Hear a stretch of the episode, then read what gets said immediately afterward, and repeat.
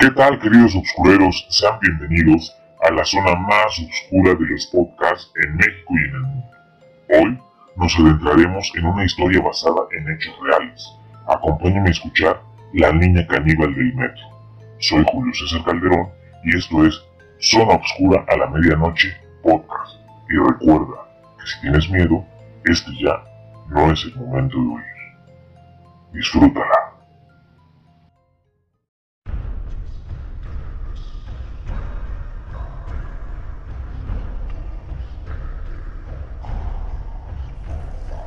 Rosarito, la niña caníbal del metro. ¿Que por qué no morir de hambre durante casi ese mes? Pues porque llegué a comer desde ratas hasta carne humana. Su sabor es agradable y gracias a su sangre no me deshidraté.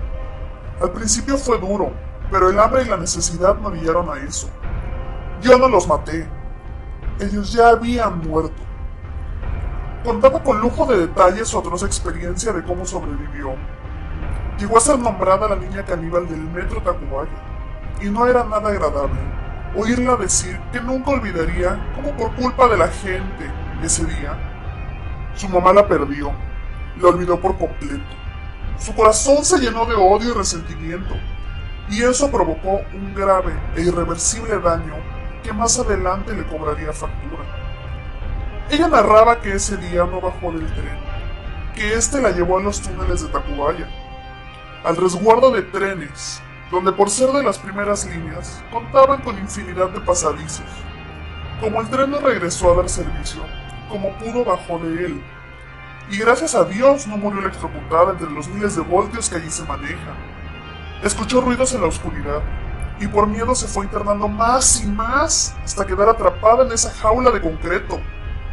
Las horas pasaron, el calor y el hambre pronto le pedían ser atendidos.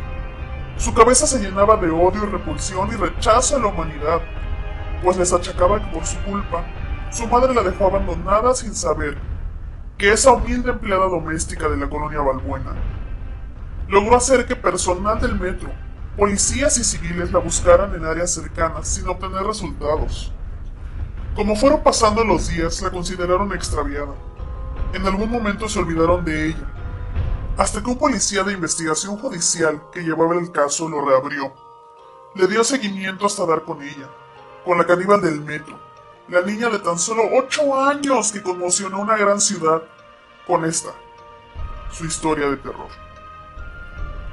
Estuvo sin comer dos días, y como pudo cazó una rata de esas de alcantarilla.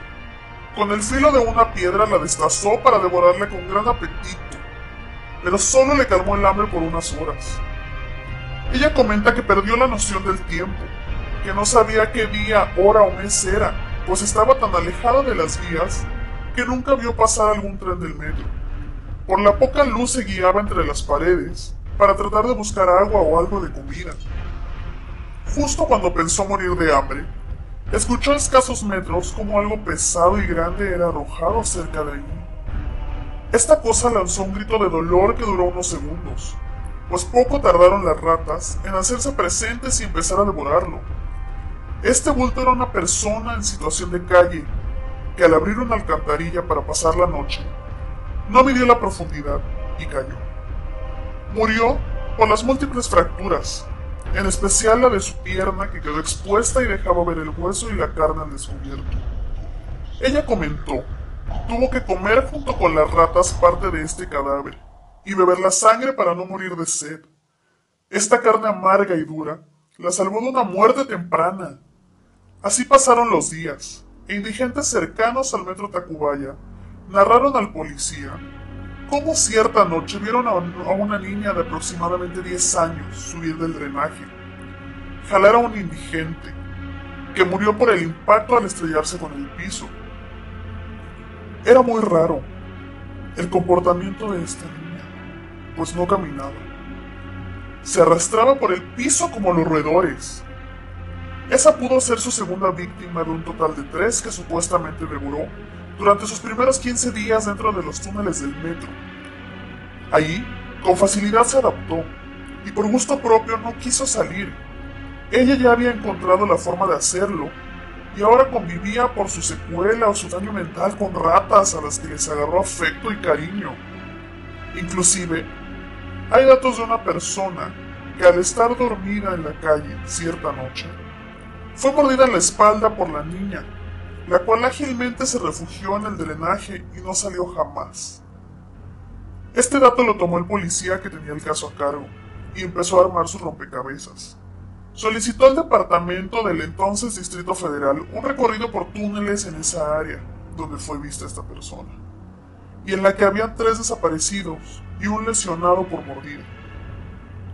Después de dos horas de recorrido por los túneles, la policía y personal de vigilancia del metro encontraron restos de ropa, zapatos. Metros más adelante, restos calcomidos, humanos, de los desaparecidos. Pensaron que había sido provocado por las ratas, pero jamás imaginaron que se encontrarían con un caso muy difícil de creer. Al llegar casi al final del túnel de Tacubaya, y al alumbrar con las potentes lámparas, vieron a una niña de aspecto indígena de pelo largo, mugrosa, estar devorando parte de un pie humano y con gran facilidad despellejaba la piel de la carne. Ella, al sentirse acechada, huyó por los túneles pero fue en vano, ya que personal del metro logró capturarla. Ese día, un 22 de septiembre de 1972, por fin fue rescatada de su encierro. Por ser menor de edad y por el desorden psicológico que tenía, fue ingresada al hospital de enfermedades mentales donde vivió muchos años. Era visitada por su pobre madre, que no sabía si prefería verla muerta o en esa condición de locura y daño físico. La madre años más tarde murió y nada pudo hacer por su hija.